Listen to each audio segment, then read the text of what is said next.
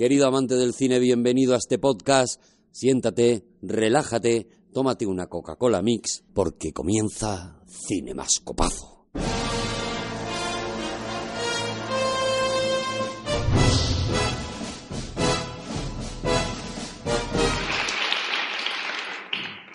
Es verdad que es una comedia, es verdad que es muy graciosa, es verdad que te ríes mucho y sin embargo yo la veo y me quedo con una especie de... Hay un pozo de tristeza en la peli esta, tío. Porque eso es lo que se hace siempre con las comedias. O sea, cuando la comedia es buena siempre se dice, es una comedia, pero es que además Claro. tiene todo esto. Tiene algo. Porque, pero no tiene por qué ser siempre un, un además. O sea, la comedia siempre puede ser vehículo para cualquier cosa. Y es una peli muy profunda, en realidad. Muy espiritual. Claro, es eso. Hay, hay algo ahí en esa historia que no sé qué es y a mí me genera, me genera mm, diversión, pero un poquito de ansiedad.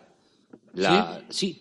sí, No sé si tiene que ver con, con que yo me veo un poco Phil Connors en determinados momentos de mi vida, ¿no? O sea, todos, todos al final. Pero eso puede ser porque te identificas mucho tú con los personajes. Seguro que es el que sale de ver Indiana Jones y hace así con la mano. Yo, sí, sí, sí, sí, yo me meto en Pero- todo. Yo, yo, No, yo me meto en todo. Pero sí. es, ver- es verdad ver, que... ver una de Van Damme con él es súper... Uy, la semana que vi Wonder Woman estaba, eh, estaba insoportable. De ¿Sabes que he estado en, en Fuerteventura este verano Ah. y estaban rodando la segunda parte de Wonder Woman? ¿Es mi beta? No, no. Es cierto, sí, sí, puede ser. Y, y, y estaba en la otra punta de la isla, pero yo sabía que estaba a menos de 60 kilómetros de Gal Gadot y eso me hizo vivir las vacaciones de otra manera, con otro cuerpecico. A menos de 60 kilómetros. 60 kilómetros es un paseíto para llegar a Galgadot, ¿eh?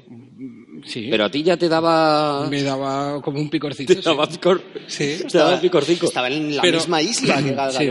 Claro, Galgadot no podía ir muy lejos. Normalmente, isla al final. normalmente estás en el mismo planeta, pero estaba en la misma isla.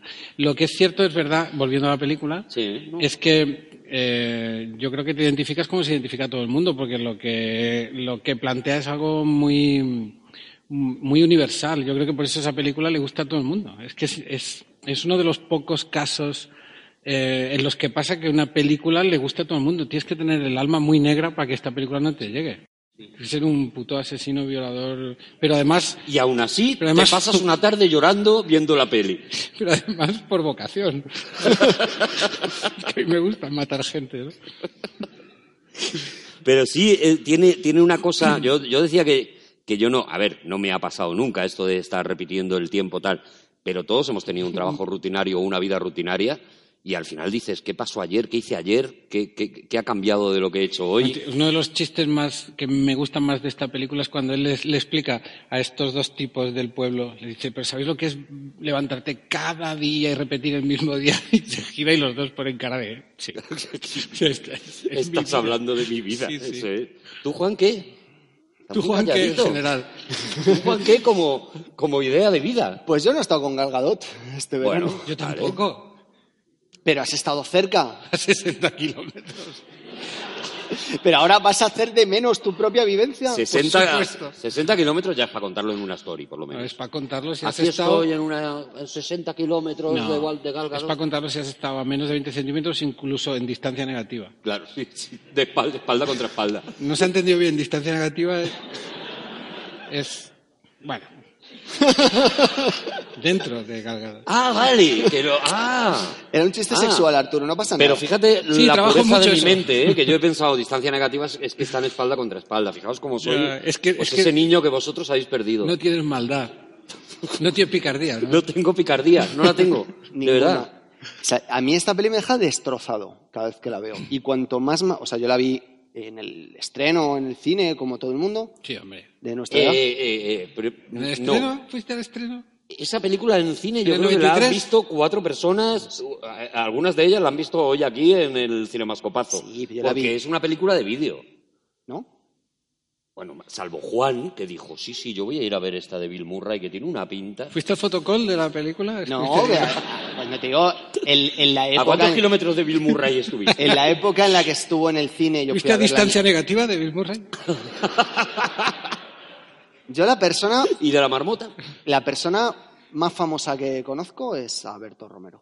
Ajá. O sea, ahora mismo está, Pues Qué vida es- más triste. es- está en este no le va a dejar destrozado la película. Mentira, que está con un James Bond y dos papas. Pero bueno, a lo que iba. Eh, Perdona, el titular es He estado con James Bond y dos papas, porque yo, yo clico, o sea, Es un clickbait de manual. yo hago ¿eh? un clickbait, pero inmediatamente. Sí, Juan Pablo II y con, con el siguiente. Tercero. ¿Eh? Yo lo primero he entendido dos patatas, ¿eh? Dos... James Bond y dos papas. Ar- Arrugás. Pero es que como, como está en las Canarias. Un día... Esta peli habla sobre iluminación, sobre llegar a ser mejor, a cambiarte por dentro de forma que lo que tú eres sea otra cosa después. Luego hablaremos de eso si queréis.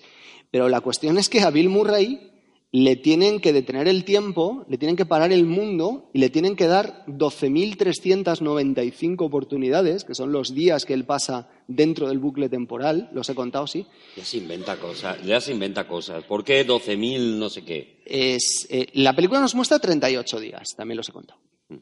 ¿Vale? Eso me lo creo más. Nos habla, a su vez, de una serie de periodos de tiempo que él va transcurriendo. Pero Pero tú cuentas lo que, lo que tarda en aprender a tocar el piano. lo que- Eso es, claro, pero luego tiene que aprender a tocar el piano, pero no toca el piano, te toca el piano de a, a una hora por vez. Y como tú necesitas 10.000 horas para ser capaz de ser un maestro, como él acaba siendo al final de la película, en cualquier arte, un gran maestro como, como él es al final, que empieza con el do, re, mi, fa, so, y eh, necesitas 10.000 horas, 10.000 días. Y tú has estado ahí echando el cálculo. Para ti es do, re, mi, fa, so. Para ti es parar a un caballo, do, re, mi. Digamos que yo no he tenido la oportunidad. Pero de todas formas, mira, esa, teoría que yo la he leído también, porque la he visto por ahí. Bueno, de hecho, el propio Harold Ramis. Harold Ramis dice 40 años. Sí. Sí, eh, a, a mí me salen 34, pero vamos. Pero yo viendo la película, eh, eh, si este hombre hacía una hora de piano y luego ese mismo día hacía una hora de lo de las estatuas de hielo y luego ese mismo día hacía una hora de poesía francesa, pues en un día estaba haciendo muchas cosas. O sea, Sí, no- pero lo no del creo piano- que solo hiciera eso, ese... Lo del piano se le ocurre después de lo de voy a aprender francés. Pero esto lo pensáis después de haber visto la peli, no mientras, ¿no? Porque, Claro, porque pero esta la hemos visto mil veces. si empiezas a, a- si lo piensas mientras, no te enteras de la peli. No te- Bueno, Juan sí. Juan sí, los demás no, a los demás no nos da la, no nos da la cabeza. ¿no? La cuestión es, y esta pregunta os traslado, si tú para alcanzar la iluminación necesitas que te detengan el tiempo y que te den 34 años para llegar a ser la mejor versión de ti mismo que tú puedes ser, ¿qué esperanza nos queda a los demás? Bueno, en nuestro caso es obvio que pocas, ¿no? Pero, pero por eso la peli es una fábula, ¿no? Porque nadie tiene esta oportunidad. Lo que, lo que discrepo un poco contigo es en, en que él haga un camino para convertirse en mejor persona. Lo que aprende en realidad es cómo eh, hacer lo correcto en, en cualquier situación. O sea, cómo, cómo hacer en cada, ante cualquier oportunidad eh, la mejor opción posible para convertir, para hacer del mundo un sitio mejor. Que esto Ya, es lo, bonito que tiene en la eso, de película. hecho, ¿Pero eso le hace mejor persona o no? Sí, pero bueno, en lo hace una persona más eficaz. También es verdad que él empieza de muy abajo. O sea, quiero decir, el personaje de Bill Murray al principio de la película es, es- es absolutamente adyecto. Es una persona que no creo que seamos ninguno de nosotros ni mucha de la gente que nos está viendo, salvo los que luego le dan a dislike. Pero, pero todos los demás eh, eh, Esa somos gente gente se, media, se- ¿no? se les tiene que parar el calendario a esa gente. Claro, a eso sí habría que pararles el calendario y el corazón, si no lo tienen ya parado. Pero que quiero decir que Bill Murray empieza, y, y aquí es la primera referencia que yo, que yo saco y que yo creo que vais a identificar, empieza muy mucho como el señor Scrooge de, de- del cuento de Navidad de, de Dickens, ¿no? ¿Para ti es Eso muy no mucho a lo mejor? muy mucho. Es, de hecho, es, no es una casualidad que luego Bill Murray haga, yo creo que exactamente el mismo papel en Los fantasmas at- atacan al jefe. Porque en el, en el fondo está contando esa historia, ¿no? Bueno, está claro. usando la magia para que una persona descubra lo ruin que es y, y que a la gente no hay que tratarla así, ¿no? Es que le viene muy bien a él por, por el tipo de, de actor que es, el tipo de cómico que es, porque Bill Murray trabaja muy bien esta. esta mm, eh, tiene este aire de, de socarrón, de cretino, de malvado, pero, pero simpático, que, que a ti al final hace que te caigas bien, que te caiga bien porque ves que hay algo detrás, hay un buen fondo, ¿no? Yo creo que en, en su vida ah, se le ha ofrecido un papel más adecuado que este. Porque realmente el arco que hace es, es muy curioso que tú empieces viendo como un desalmado intenta ligarse a una chica que a todas luces no merece porque es un ángel puesto en la tierra y acabes la película con el mismo tío, deseando Que por fin eh, sea ella la que. De, hecho, al final es ella la que, la que va a buscarle a él. Y ese arco en un tío como Bill Murray, bueno, eh, a ver, tiene su trabajito. Hay que darle todas, las, todas las horas que has dicho tú. pasando por una por un por un momento determinado que es cuando él lo que hace es eh, plantearse una estrategia para llevársela a la cama durante una- un, periodo de la película hace todo esto de, de ir aprendiendo francés de ir aprendiendo piano tal para llevársela a la cama y en ese momento tú no quieres que se la lleve a la cama. De hecho te alegras mucho cuando la tía le dice anda ya no Sí, eh. o sea eh, eh, y sin embargo al final efectivamente como tú dices al final sí que estás diciendo ahora sí con este Bill Murray sí Es que es maravilloso el camino que hace porque él empieza comportándose como un niño, luego como un adolescente, luego ya como una persona madura y se va enfrentando a problemas que cada vez son pues como los problemas que se puede encontrar uno durante la vida, llegando a un punto que a mí a mí es el que me rompe, que es con el con el mendigo. Cuando de repente él intenta salvar al mendigo, pero que no hay manera porque es que se va a morir, a mí eso me, me, me, me parte por la mitad. Y lo hace por, por él mismo, ¿eh? Claro. Obviamente por él, o sea, por el mendigo y por él mismo. Porque no quiere que eso esté pasando. Porque además no hay nadie mirando. Está en un callejón solo y le está haciendo eh, el- la CRP, ¿no? La RCP. Y le está haciendo el boca a boca, que esa boca está Sí, para hacerle... que- O sea, hay que, hay que amar mucho la vida, tienes en general. Tienes que haberte convertido en una muy buena persona, ¿eh? Para Pero fíjate, quitarle los de dientes, so- hacerle eso. Después volver- de la sopa, ¿eh? Además. mira, mola, mola mucho. Pero la sopa no te parece un mensaje mm, del director diciendo de dientes no va bien este hombre.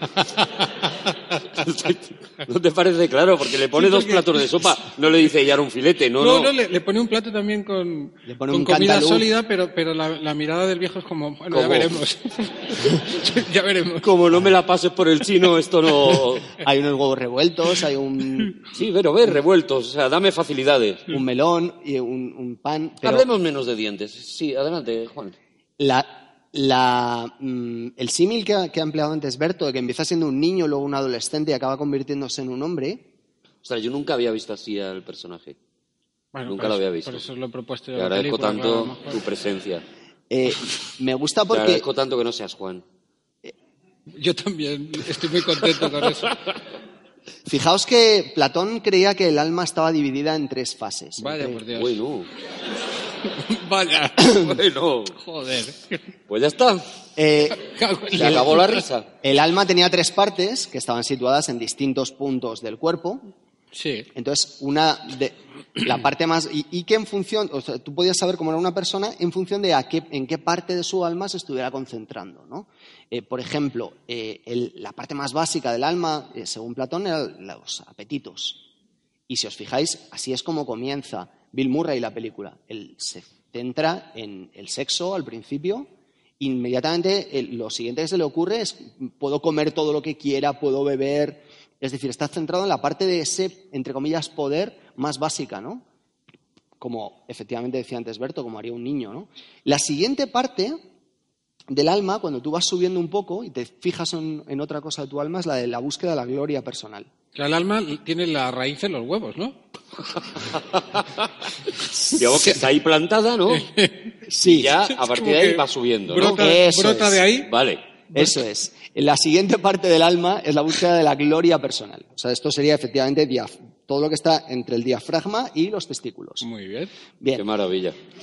Ahora subes un poco y llegas al pecho, Qué maravilla esa, esa imagen, todo el mundo ahora mismo en su casa. Qué maravilla. que es, eh, os decía, Testículos también, o bueno, digamos la, la zona genital. por ejemplo, Vale. Sí, sí, ace- aceptamos coño A como ver, base de, de alma. Perdón. Ver, sí. Perdón, perdón, no, no pretendía usar lenguaje no inclusivo, es que me estaba mirando hacia abajo y claro, saltaba a la vista. El, Pues yo te ¿Cuánto, miro y... ¿Cuánto es coño, no? En el, en el discurso, sí, el- ¿cuánto...? la Ya, búsqueda, o, lo, o lo paras o, o te lo sigue explicando. Se Entonces, de vez en ¿eh? cuando, claro. Se enzarza solo. Luego es la búsqueda de lo personal. la búsqueda de la gloria personal. La O sea, gloria personal. Lo siguiente que él intenta hacer es eh, ensalzarse a sí mismo, Molarse. molarse. Sí, vest- vestirse cuando se viste de, De Clint cow- Eastwood. de Clint Eastwood De Clint al, Eastwood, maravilloso. al cine es maravilloso. Sí, además que hay, mira otro, Ese es el momento eh, de merapelismo más maravilloso de, de la película. O sea, mira que hace locuras. Puedo hacer pero, lo que quiera, pero voy a ir pero voy a hacer esto. Hoy voy a hacer lo de ir de Clint Eastwood. Claro, cuando tienes toda la Y eternidad, viste a una muchacha también así de otra cosa y dice, venga, da para mucho porro, ¿eh? Al la cine. eternidad. y además ahí, ahí habla también del paso del tiempo, dice, la llevo viendo 100 días seguidos. mm, Este, terrible ese momento. Y, y en el momento en el que tú eh, tercera parte de la... llegas de a la parte superior de tu cuerpo, te encuentras con la cabeza, te encuentras con la filosofía. Platón, filósofo, creía que lo mejor que uno podía hacer en la vida era filosofar. Claro, él tiraba para lo suyo. Claro. Él ba- barría para, para casa. Entonces, eh, el momento en que tú eres capaz de pensar en la trascendencia de la vida y las consecuencias de tus actos, entonces te estás centrando en la parte de tu alma que es más valiosa y más importante. Y eso es lo que van contándonos en la película. Claro, fijaos que Harold Ramis, el, el director, eh, es un tío profundamente ateo. Y él se sorprendía muchas veces de la cantidad de veces que le llegaban o bien cartas o bien eh, personas, dice, de todas las religiones del mundo, diciéndome que esa película expresaba perfectamente la idea de su religión. Él era judío, eh, pero bueno, pues eh, llegó un momento que, descreyó completamente de, de esta historia, ¿no? Y está en la película, hay un momento en que eh, Bill Murray dice, eh, soy un dios, y la chica le dice, ¿que eres dios? Dice, no, no, No, no, soy un no, dios". soy un dios, soy mi propio dios. Bueno, hay ¿no? una cosa preciosa que dice ahí, que dice, quizá Dios lo único que, lo único que le pasa a Dios es que ha estado aquí desde siempre. Claro. Entonces se lo conoce todo. Claro, y se lo sabe todo. Sí. Es que eh, eh, esa, idea estaba. ¿Sabéis que ellos, eh, Murray y Ramis, el director y el, actor, eh, que habían estado trabajando juntos durante años y años y años, y habían hecho Pelotón Chiflado, por ejemplo, juntos y, y bastantes películas, dejaron de hablarse después de, de esta peli? Porque Harold Ramis quería, quería una comedia. Harold Ramis lo que quería era hacer una cosa divertida, le parecía muy graciosa la idea de un tío que se levanta todos los días con la música, con tal. Y, y fue Bill Murray el que estaba empeñado en que ahí había, una, había un pozo, había una, había algo, había una historia más profunda que contar, ¿no?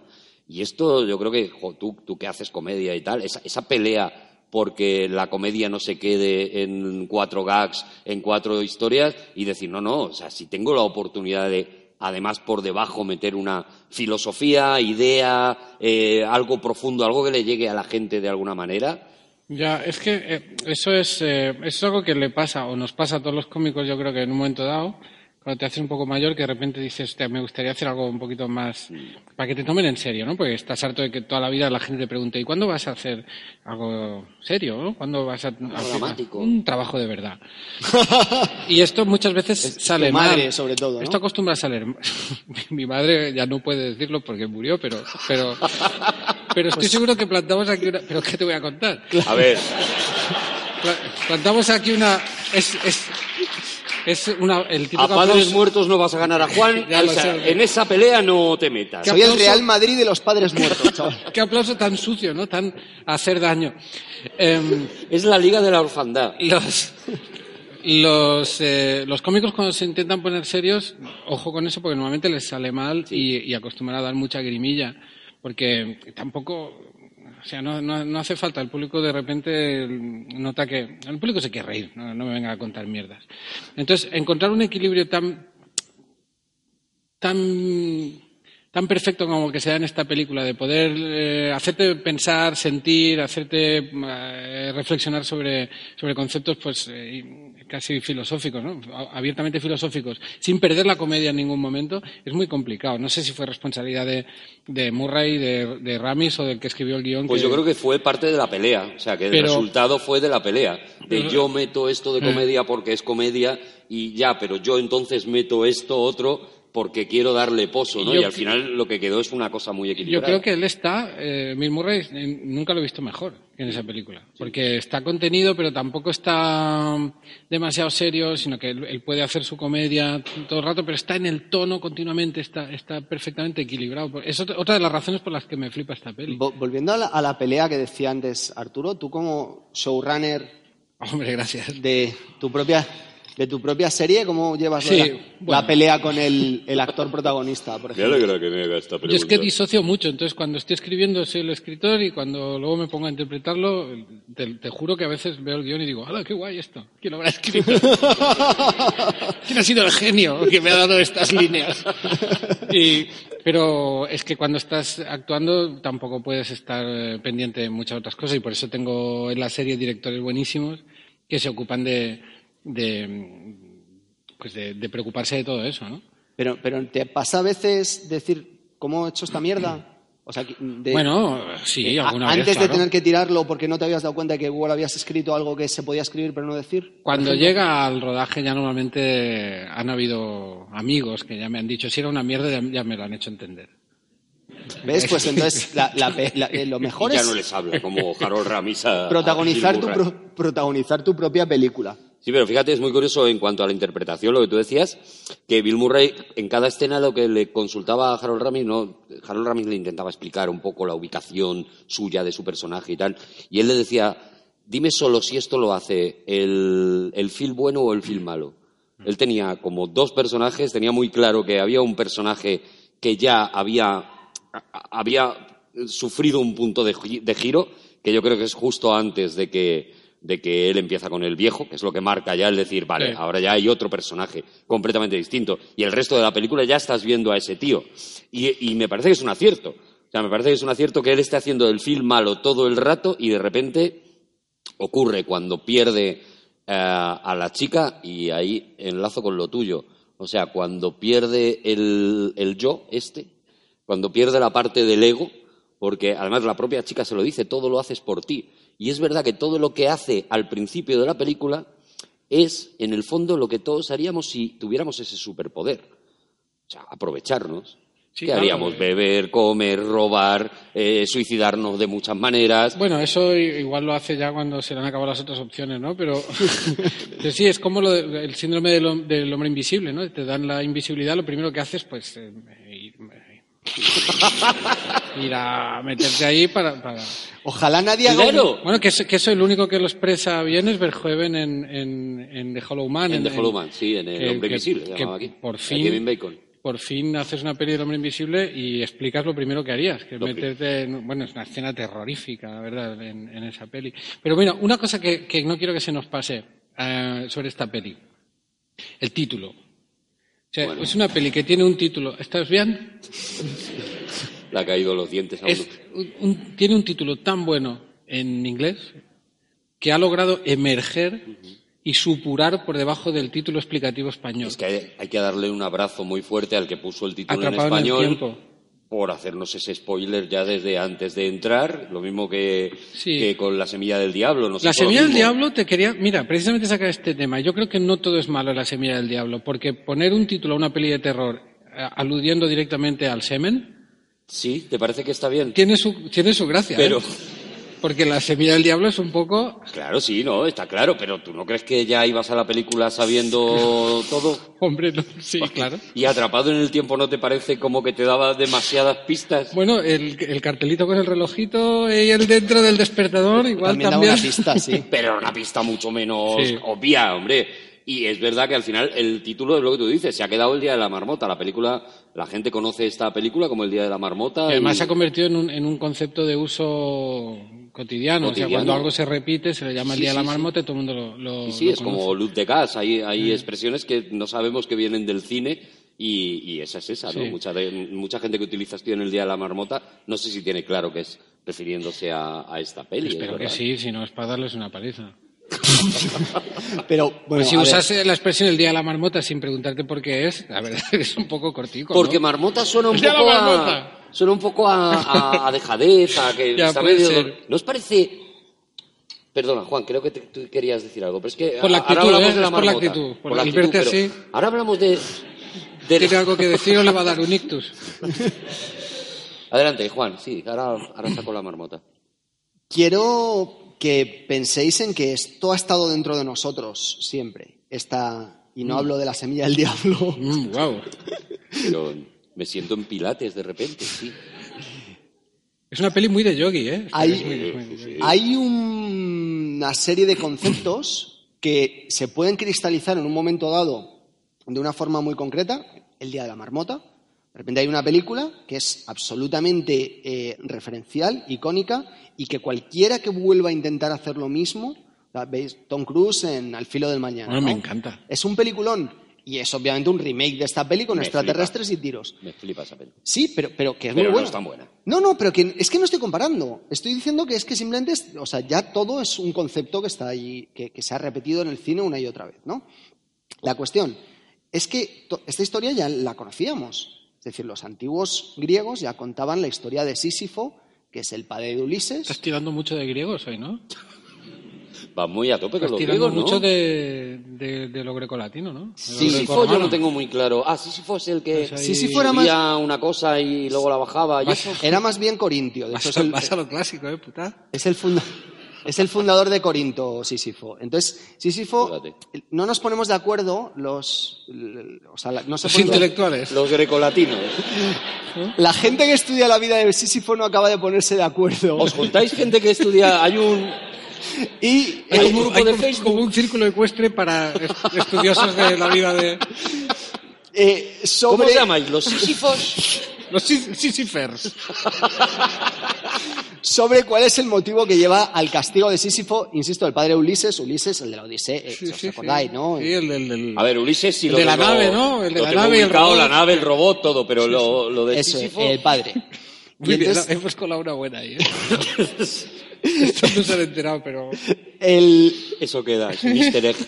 Lo- la gente que estudia la vida de Sísifo no se pone de acuerdo en... Me vais a acabar haciendo perder el hilo, esto no ha pasado antes. Pero ¿cuál es la vida de Sísifo? ¿Qué hizo Sísifo? ¿Qué tiene de importante? Eso es lo que intento decirte. Adelante. Hombre, no le des calor. Porque al señor le castigaron, como bien sabéis, a coger una piedra durante el día, llevarlo hasta la cima de una montaña y que cuando estuviera arriba cayera Algo habría hecho y. ¿eh? tuviera que volver a hacerlo. Entonces, hay quien dice que fue porque se chivó de que Zeus había raptado y violado a la hija de otro dios. Por eso no va a ser, hombre. Zeus, ese tipo de cosas, Zeus. Zeus. Violar gente, Zeus. No tiene tan mal carácter. Eh, otros hablaban de que no era amigo de los dioses, impiedad, que era lo que se Sí. decía antes. ¿no? No era amigo de los dioses. o sea, Sí. No la juntaban.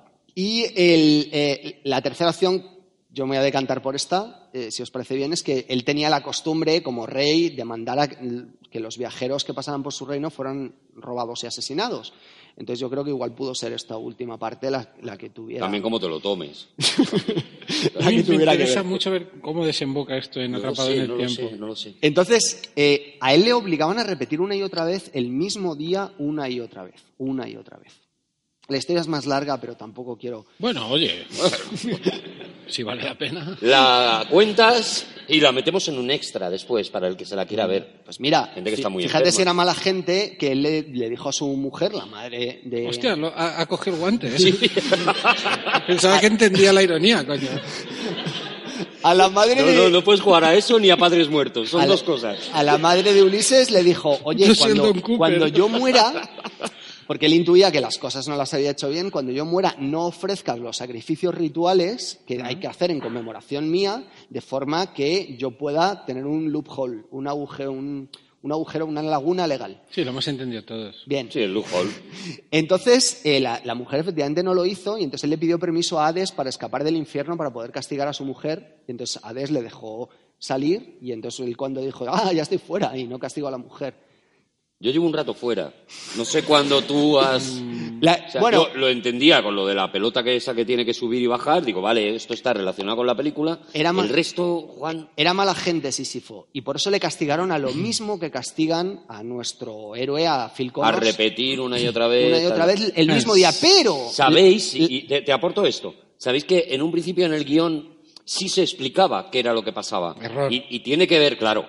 Claro, fijaos con qué poco te cargas una peli. Es ¿no? como los pájaros El prota de iba a ser Hitchcock, Tom ¿no? Hanks. O sea, fijaos con qué poco te cargas una peli. Los pájaros. Los pájaros de. Hitchcock, ¿no? Que aparezca de repente un científico loco. Hemos inoculado a las palomas con este suero. Pues envenenado. Claro. Hombre, no me jodas. Y te lo cargas. El acaporni malvado. eh. El guion. El guion de esta película empezaba con una especie de maldición. Nunca se sabe lo que le puede... Nunca se sabe. Vas es bonito, tirando, es lo bonito. vas tirando cosas y una, de repente, es, le, le rompe. Son muchas El agaporni malvado ha sido lo que ha roto su cabeza. Digo que en el, en el guion se explicaba, en el guion original sí se explicaba por qué él recibía esa maldición. Error. Y era por una ex con la que se había portado muy mal, que de repente le, el- pues era como una bruja que le lanzaba esa maldición y vivirás todos los días en el mismo tal. No sé. Quitas eso y de repente la película es mágica porque, Claro. porque, porque no hace falta, porque es lo que dices tú. O sea, es un mal tío mm, condenado a aprender lo mal tío que es Sí. y a mejorar en sí mismo, ¿no? Pero la gran innovación de esta historia que llevábamos dentro desde hace mucho tiempo, Eh, lo que llevábamos dentro, eso era. Ostras, fíjate, ¿te acuerdas? Mm, mm. eh, que Que alguien ponga abajo en, eh, en en, YouTube, por favor, en qué minuto dice Juan llevábamos dentro y cuánto ha pasado. Pero que alguien... eh, que- Ah, sí, porque yo se lo digo a la, a la cámara. Me Ah, dijo, vale, vale, trabajas eh, así, ¿no? Algún, algún pared. sicario que... Por favor, que alguien ponga aquí... Arturo, le ves, Hacedme eso. le ves aquí súper majo, luego es, ahí fuera es No, no, no. Ya, es ya, es un- Connors, es un ¿eh? déspota. Yo soy un dictador. Eh, lo sorprendente es que 3.000 años después de que alguien contara la historia de Sísifo por primera vez, alguien le pega un giro a la historia y en vez de ser un castigo para toda la eternidad, le da una oportunidad de redención.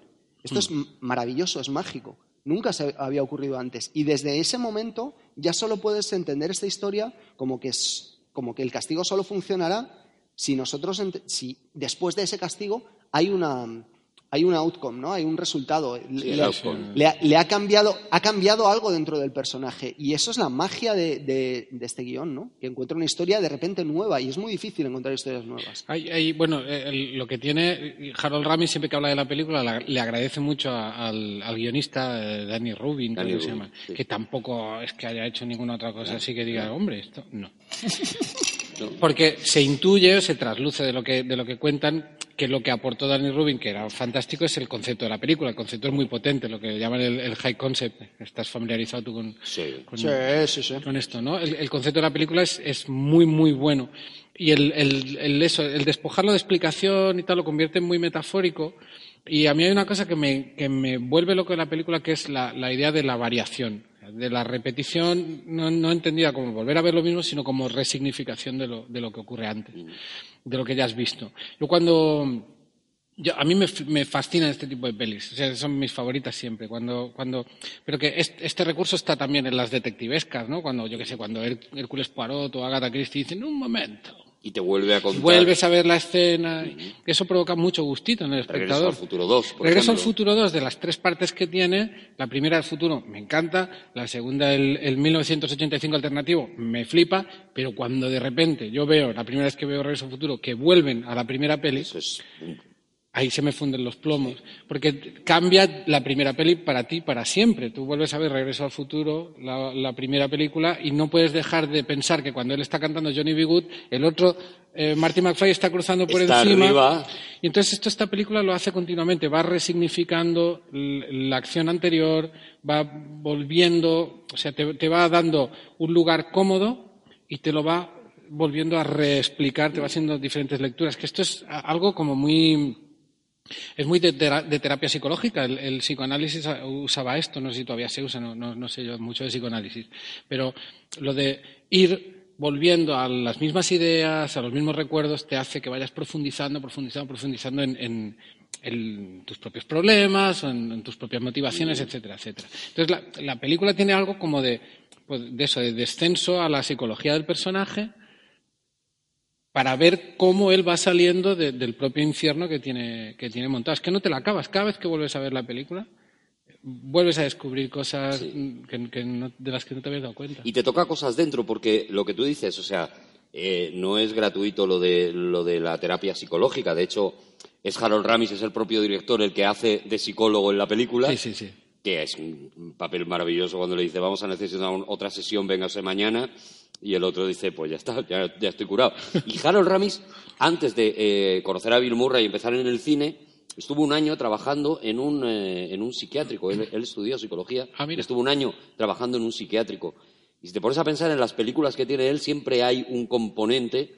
Eh, eh, terapia This, por sí. ejemplo, eh, una terapia peligrosa, por ejemplo, la de Robert De Niro y Bill, Bill Crystal, también tiene que ver con el componente psicológico. O sea, por eso digo que, la película se mete dentro y hay quien lo interpreta como está analizando mi alma o está analizando mi religión y el, camino a la pureza y, a lo mejor era tan sencillo como no, no, no, te estoy analizando a ti. O sea, te estoy diciendo que, tú tienes ese sentimiento muchas veces, ese sentimiento de estar encerrado, ese sentimiento de puedo ser mejor persona pero hay una serie de ataduras que me llevan a la rabia o me llevan al, odio. Todo eso está en la, en la peli. ¿Tú crees que es, de verdad es el mensaje final, final? No, no, no, no digo que sea el, ¿eh? Lo que digo es que hay muchos. Digo que hay uno de ellos que... Yo creo que esta película es una película de superhéroes. ¿Eh? Y lo que... Sí. Esta es una primera película Tú de superhéroes. también te lo llevas a lo tuyo. No, no, lo digo de verdad completamente convencido, ¿eh? Sí, sí. O sea, lo que cuenta esta película es un tío que de repente, al que de repente le ocurre una cosa, un accidente de laboratorio, tiene que aprender a vivir con ese, eh, con ese poder. O sea, lo primero que hace con ese poder es, y bueno, pues pensar en la historia de Spider-Man o pensar en la historia de casi todos los que han recibido. Lo primero que hace con ese superpoder es abusar de ese superpoder quiere ganar dinero, como hacía Spider-Man, pues hago las peleas, tal, no sé qué, hasta que algo le rompe, algo le coloca en el sitio de la responsabilidad y dice, no, este superpoder lo tengo que utilizar para que la gente alrededor mío sea más feliz. Se da cuenta si necesita que le maten al tío ni nada. Sí, que aquí no le matan ni a tío Ben ni nada. Pero de verdad, lo digo muy en serio, me parece la primera película de un superhéroe, o sea, me parece el camino de un superhéroe que hemos leído millones de veces en por el, eso esta, Por eso esta peli es tan, tan especial, porque, porque. Y yo creo que también tiene tiene parte de responsabilidad que sea una comedia y que sea atacada de forma ligera. Porque esa eh, supuesta ligereza que tiene, al, al convertirlo en algo, otra vez, tan metafórico, hace que sea eh, que, que, quepan muchas cosas en la peli. Puedes verla desde muchos puntos de vista. Entonces, tener una peli en la que, además de ser una buena comedia, tienes una eh, historia romántica cojonuda, tienes viajes en el tiempo, cualquier peli con viajes en el tiempo ya tiene un 30% de mi interés, da igual. Si hay viajes en el tiempo. Y encima puedes hasta, ver eh, una supuesta peli de superhéroes dentro. Esto es maravilloso. Hay una... Está Stephen Tobolowsky, está Chris Elliott, es que no, no puede. No. Es verdad, es que todo, es, todo es bueno en esa peli. Hay una cosa que me, me da un poquito de pena. Obviamente la película es la que es. Y, pero me da un poquito de pena saber que había una versión del guion, no sé si habría funcionado mejor o peor, pero que tiene un final precioso y que me hubiera encantado ver, a mí personalmente. Y es que en una de las casi últimas escrituras, el personaje de Andy McDowell, cuando se despertaba Moría. junto a... Chafada por un camión. Le cayó una piedra de Sísifo. Cuando se despertaba junto... Le olía la boca. Buenos días. Después de todo, ella se despierta y dice... Buenos días, y me cago en la madre que me parió. Le, canta al pozo.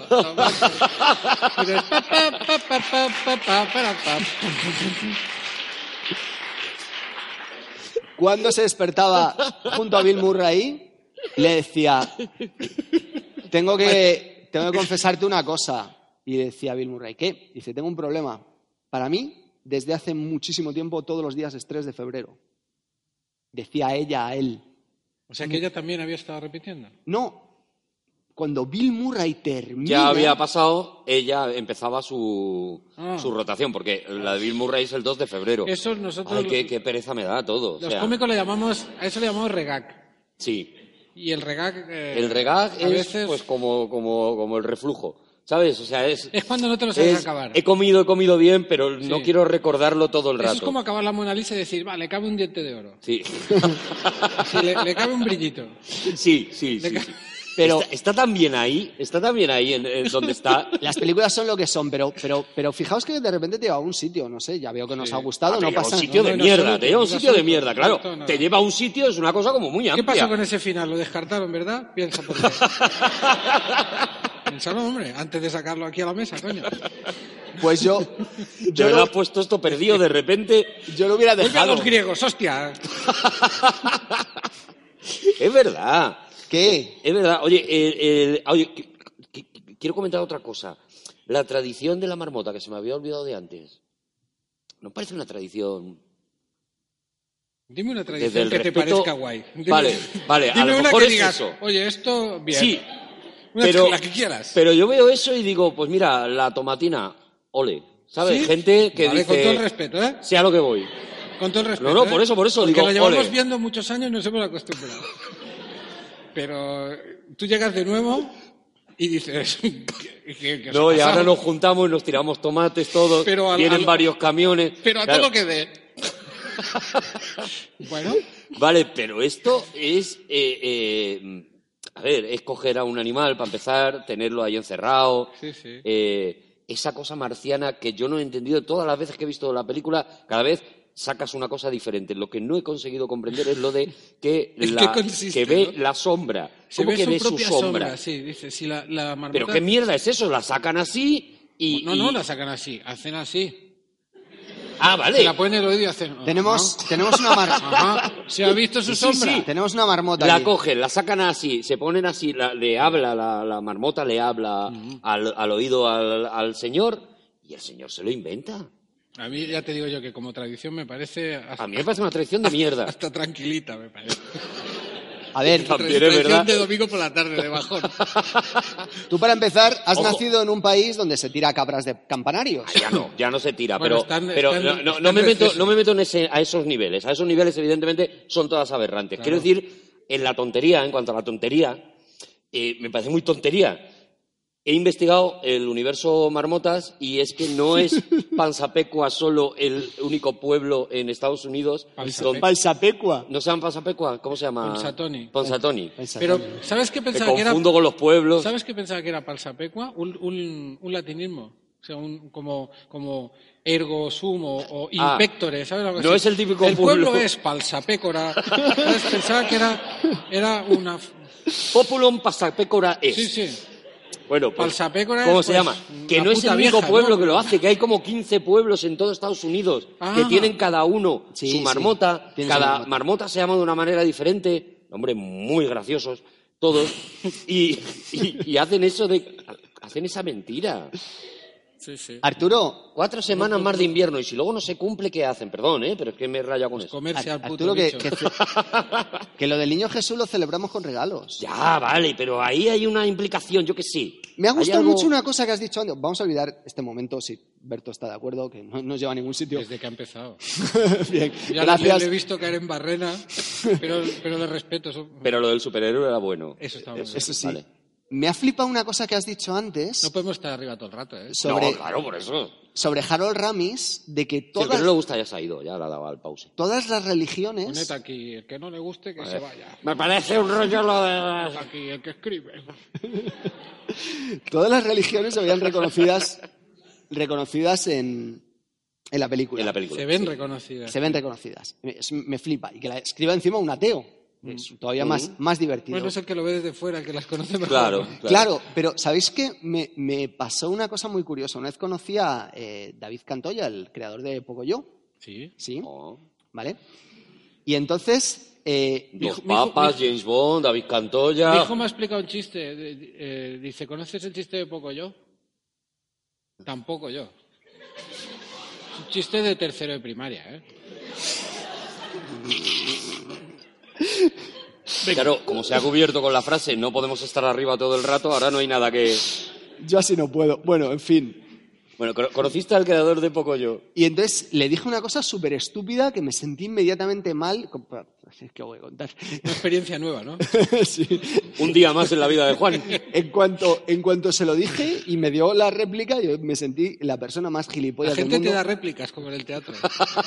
La gente no habla contigo, te da réplicas. Te sirve No os va, para que tú vuelvas. os va a parecer muy Yo raro, soy el creador de Pocoyo. pero Vamos, Juan, haz tu magia.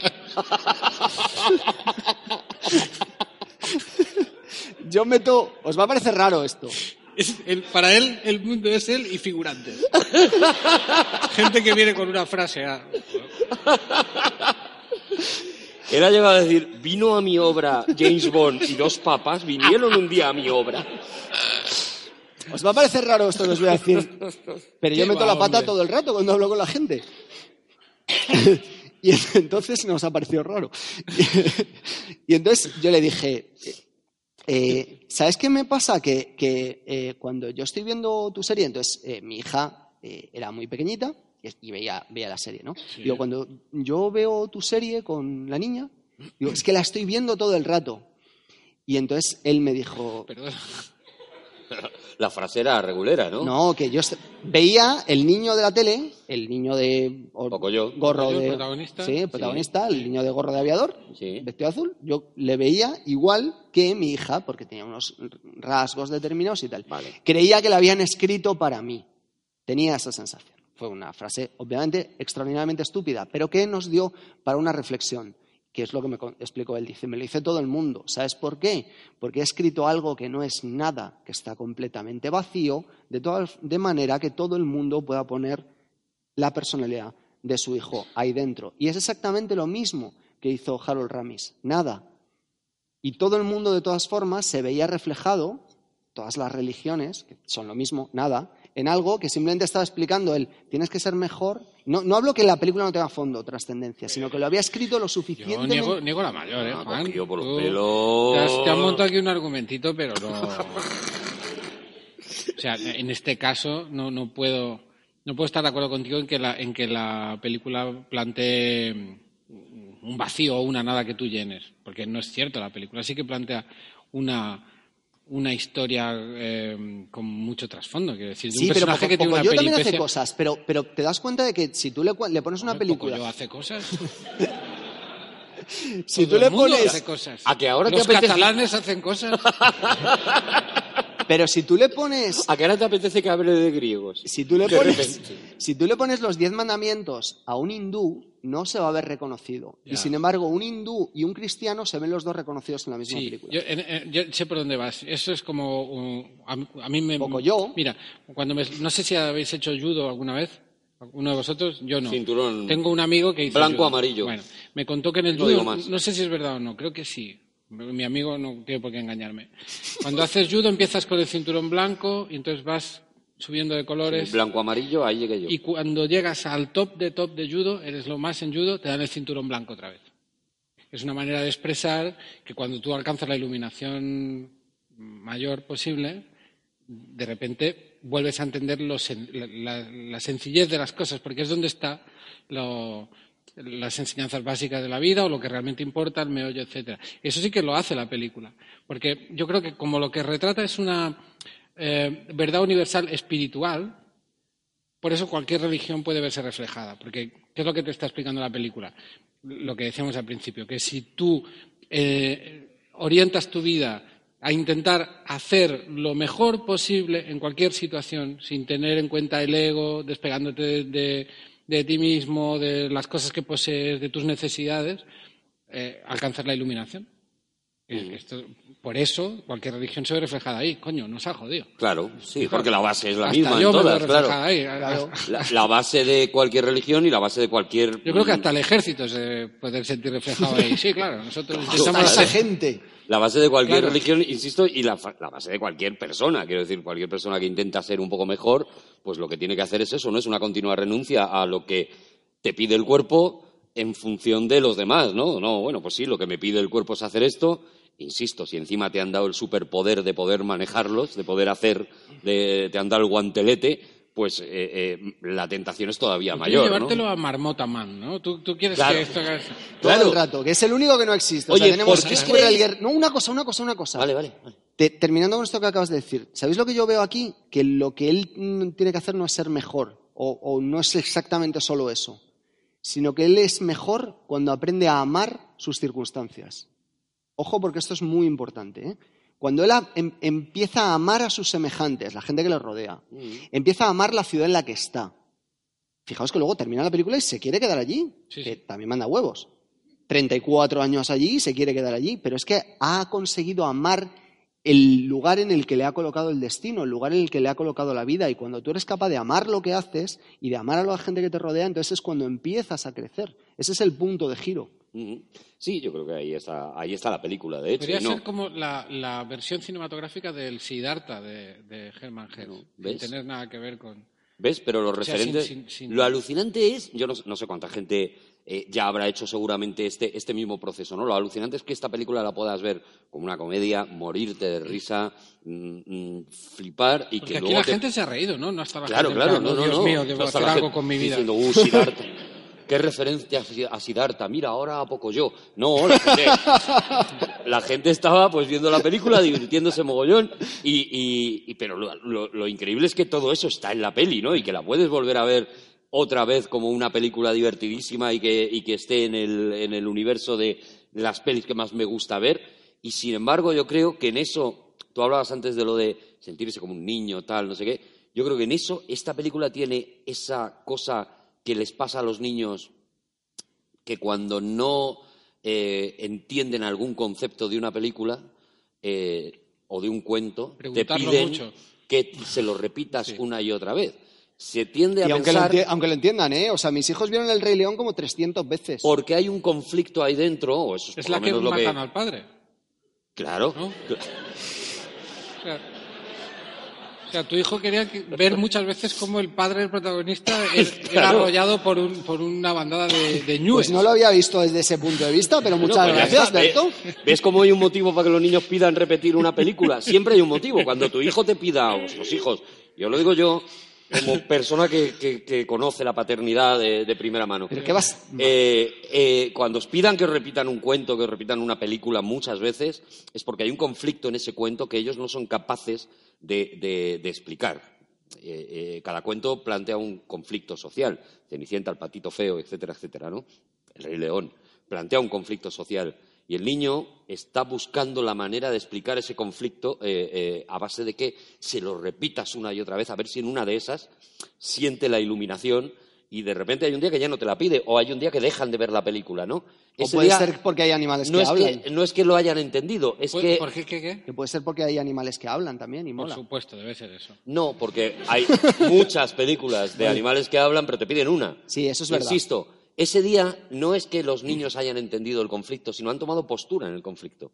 O sea, ya sé lo que pensar sobre esto, o ya sé cómo me siento sobre esto, ¿no? Ah, pues no, Y- no, no lo había pensado nunca. Insisto, y esto pasa con esta manera. peli. Esta peli tú no sabes por qué te la ves, es de esas pelis que tienes cinco, seis, siete, las que sean, que te ves continuamente y que cada vez que te la ponen en la tele dices, me la veo, joder, si, si es que es maravillosa, ¿no? Y creo que es porque a todos nos está planteando esta película un conflicto mm, que no tenemos resuelto, ¿no? con nosotros mismos. de- decía Harold, bueno, eh, decía Harold Ramis eh, en el making of de la, de la película que, o en una entrevista, no sé dónde lo decía, que mm, los judíos una vez al año leen todos la misma página de la Torah, que es un libro que siempre es igual, que, que no se puede mm, cambiar ni una coma de ese libro, etcétera, etcétera. Y todos leían eh, el mismo día del año la misma página. Y ese- esa idea de la repetición le era muy propia porque él sentía que siempre leía la misma página, pero claro, la, la persona cada año era, era una persona Era una distinta persona y cuando leía aquella página lo que recordaba de su vida ya había cambiado por lo que había pasado ese último año y eso, eso le pasa a la peli, claro. lo- En- los- en raíza los con la letanía, con lo que nosotros conocemos como el rosario también, Y los ¿no? La católicos- repetición para buscar la, la- la iluminación, Los ¿no? católicos hacen lo mismo Eso también. O sea, de hecho, todos los días del año están marcados con una lectura que debe ser la que es leída ese año, porque cuando tú. eh, ¿Ah, sí? ¿Siguen haciendo eso los católicos? Sí, hombre. Sí, sí, sí, sí, Más va- fuerte que nunca está. si tú vas a misa tres años seguidos, escuchas la Biblia completa. No, no sé de qué Si va. vas un año a misa todos los domingos, escuchas. eh, Te saltas salta capítulos, bueno, al final... No, es- pero, pero, oye, pero- eh, pero eh, tienes esa absorción, eh, porque Claro, hay una repetición constante. Pero en realidad es eso, ¿no? O sea, en Claro. realidad la magia está en la repetición y la búsqueda de la iluminación, o no sé, viene de ahí, de, de la repetición. Quiero haceros una pregunta, yo tengo una explicación, pero quiero la, quiero la vuestra, ¿vale? ¿Por qué la marmota y Phil se llaman igual? Porque no es casual. Quiero decir, cuando pone, cuando estás- tú estás escribiendo, tú lo sabes, tú lo sabes, los nombres no son casuales. No, de hecho- Si dices, "Jo, mm, eh, eh, Phil se va a llamar igual que la marmota, pues le llamo Peter y ya está. Has buscado que se llamen igual. ¿Por qué? De hecho, lo que se suele hacer además cuando tú tienes una lista de personajes es eh, ponerlos todos juntos para que ninguno ni siquiera empiece por la misma inicial. Yo Bueno, lo, hago- lo hago entonces, con mis novelas. ¿Por ¿Haces qué eso? creéis que es esto? Yo no ¿Haces tengo ni eso idea. de ponerlos eh, y que no empiecen por la misma inicial? Hombre, pero evitas Estás, confusión. estás eh, puto loco. ¿eh? Es que te metes solo. Yo quería que me contestara eso, pero te metes tú solo, Juan. Evitas confusión porque de esa forma no hay manera de que mm, confundas a Ana con Antonia. Yo según la gracia que me haga el nombre, eh, digo. bueno, no, a veces no. A veces tienen, hay personajes que tienen eh, alguna razón de ser el nombre que llevan. Yo creo que, bueno, primero porque eh, la primera, lo, primero es un chiste, los dos son los meteorólogos de la película. Y, y luego porque el día de la marmota es en realidad el día de él, es el día de, es el día de, de Phil. Y la marmota tiene algo de desencadenante de todo esto. No es que mm, a lo mejor la marmota es el, el, el- el dios de, de Ponsatoni, ¿no? Al final es ese, ese bicho. Me gusta mucho esa Está teoría. muy bien. ¿Cuál es la tuya? ¿Tienes alguna o no? Tampoco hace falta. No, si no, no la tienes. es que no tengo ninguna, o sea, me la tendría que inventar como acaba de hacer Claro. Berto. Pero no, No, no, he tardado Yo, poquito, ¿eh? yo estoy muy cerca de Berto, ¿eh? O sea, yo creo que, que al final a, Fi- a los dos Phil le pasa exactamente lo mismo. Todos viven nada más que ese día. ¿Me puedo sumar a, su, a su carro? Sí, claro, claro, claro. claro. Porque creo que es lo mismo. Phil O sea, que Marmota, Creo, creo que tienes razón. Phil Marmota vive también solo ese día. En realidad, el resto del año, pues me imagino que la tienen en una, en una jaula metida en un sitio bastante oscuro y viene un señor, le da de comer y ya está. Pues mira Y que nunca he pensado yo qué pasa con el bicho del Claro, restaurante. pues yo sí. Yo sí, porque Yo cuando que lo cazaban para... la escena a mí me, me provoca Lo muchísima violencia. De donde viven las marmotas. La escena en la que dan así con el palo en la, en la puerta donde Sí. está encerrada me produce muchísima violencia. Me acuerdo ¿Sí? de, de verdad, porque digo, pero ese animal que no sabe nada, que Es ese- como veas Holocausto Caníbal. Claro, y de te repente- Te destripan una tortuga ahí, en plan feo. ¿eh? Pero además, Pero imagínate, tú estás, o sea, tú llevas un año metido en un cuarto, metido en una jaula, viene un señor de vez en cuando te echa cosas. Muy tranquilo lo veo yo para salir. De repente hay un día que está todo el mundo. Tú oyes, en- en- en- te meten en un sitio también oscuro y está todo el mundo fuera.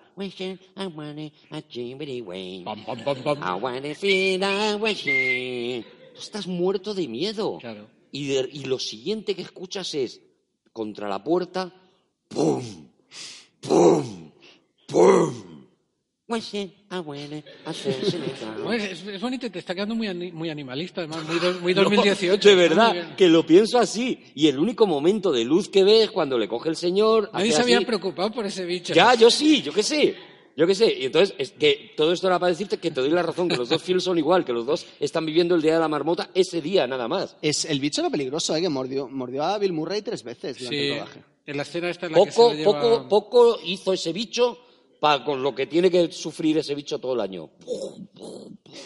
Y la canción. Oye, una escena de la, de la peli, una, una con la que os quedéis. Yo creo que el montaje en el que Ah, el montage. hemos repetido Me has quitado el montage. hemos, hemos repetido montaje 18 Juan. millones de veces en este programa. No te vengas ahora de sorpresitas. Hostia, montage. El montage. El montaje en el que se golpe- le golpea una y otra vez eh, Andy McDowell a él como diciendo, has cruzado una raya. Esto, de aquí no pasas hasta que no aprendas Las cómo tienes que pasar, ¿no? ¿Eh? Las tortas. Las tortas. Las tortas, claro. Yo, yo de esa parte, lo- luego cogeré la mía, pero yo de esa parte me quedo más con cuando él ha repetido tantas, tantas veces la escena de la nieve que lo hace ya Ah, mm, eso es eh, maravilloso. interpretado. ¡Ah, ja, ja, chicos! ah!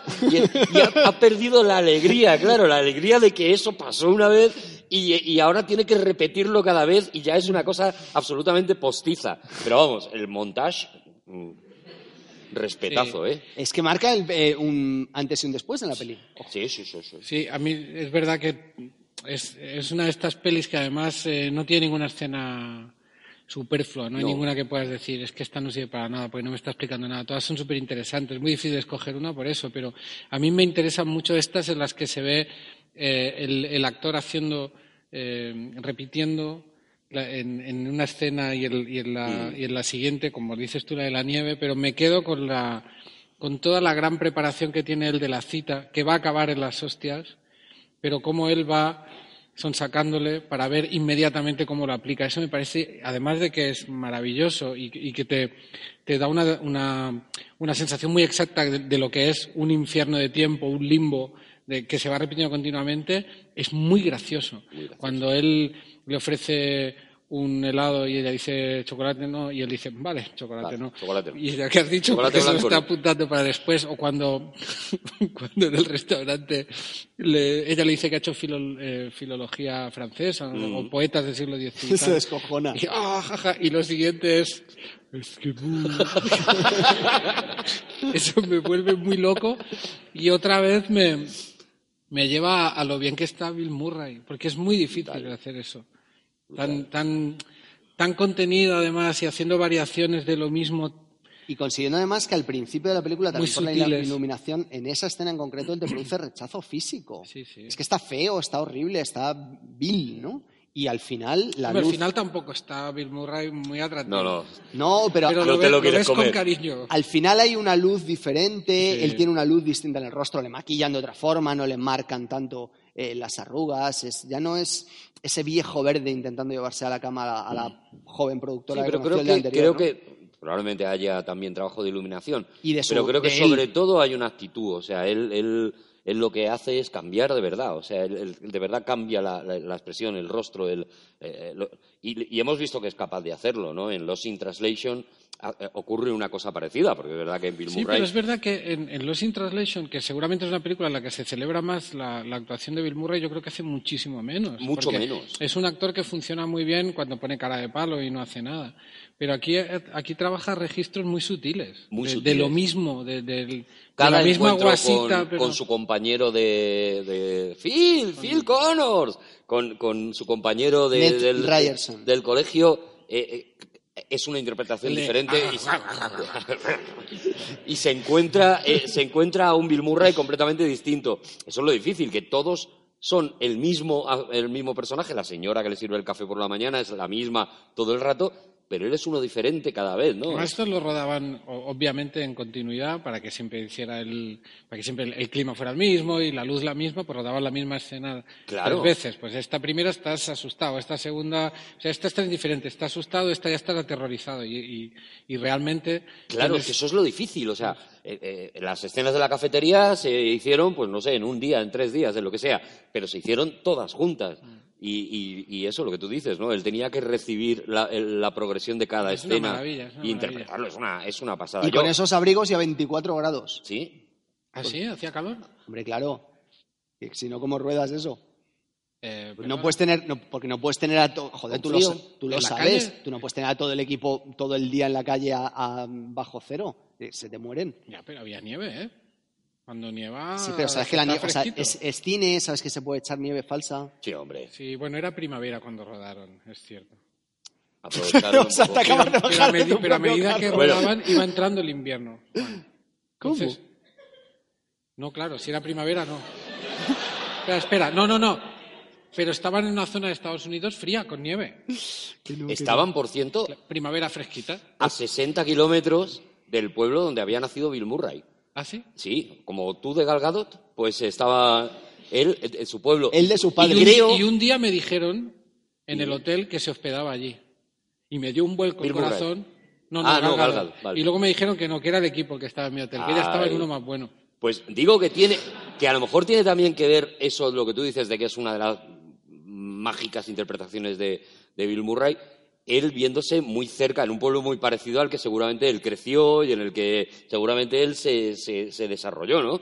Esas cositas al final te, no tocan, ¿no? lo que intuyo de Bill Murray debe ser el típico tío que odia un poco su propio Claro, claro. Y entonces yo creo que llega allí y él dice, ¿cómo me sentía yo con 14 años cuando yo quería pirarme de aquí y cómo odiaba a toda esta gente y cómo odiaba su amabilidad, que era de muy buena fe, pero a mí me sentaba como una patada en las narices, todo eso, ¿no?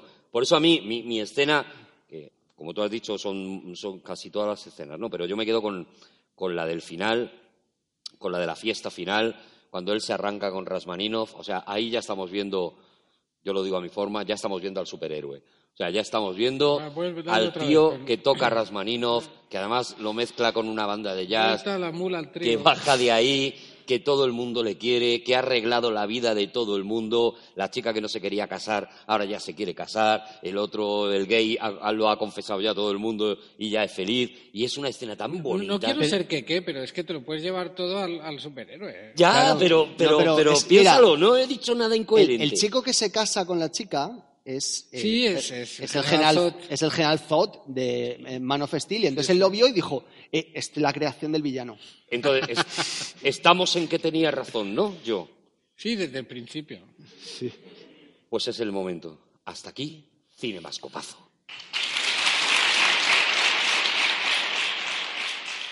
Espera, espera, espera, no cortes todavía, porque ahora es cuando Marcos Más nos canta la película de la que acabamos de hablar en un minuto. ¡Marcos Más! Hasta un pueblo de mierda llegó el hombre del tiempo, la marmota mirando su sombra cruzada al invierno. Bill Murray se quiere liar con su productora, pero tiene el pequeño problema de que es gilipollas. La tormenta de nieve en el pueblo les deja atascados y por culpa del tiempo se queda en el tiempo atrapado. Y le dieron las seis y las seis y las seis y luego las seis y las seis y las seis. Cada día para el reportero el 2 de febrero. Se levanta y se encuentra un pesado que vende seguros. Como todo le pasa mil veces que no es el futuro. Y para impresionar se apunta bien y francés. Y a la pobre marmota le ayuda a sacarse el carnet.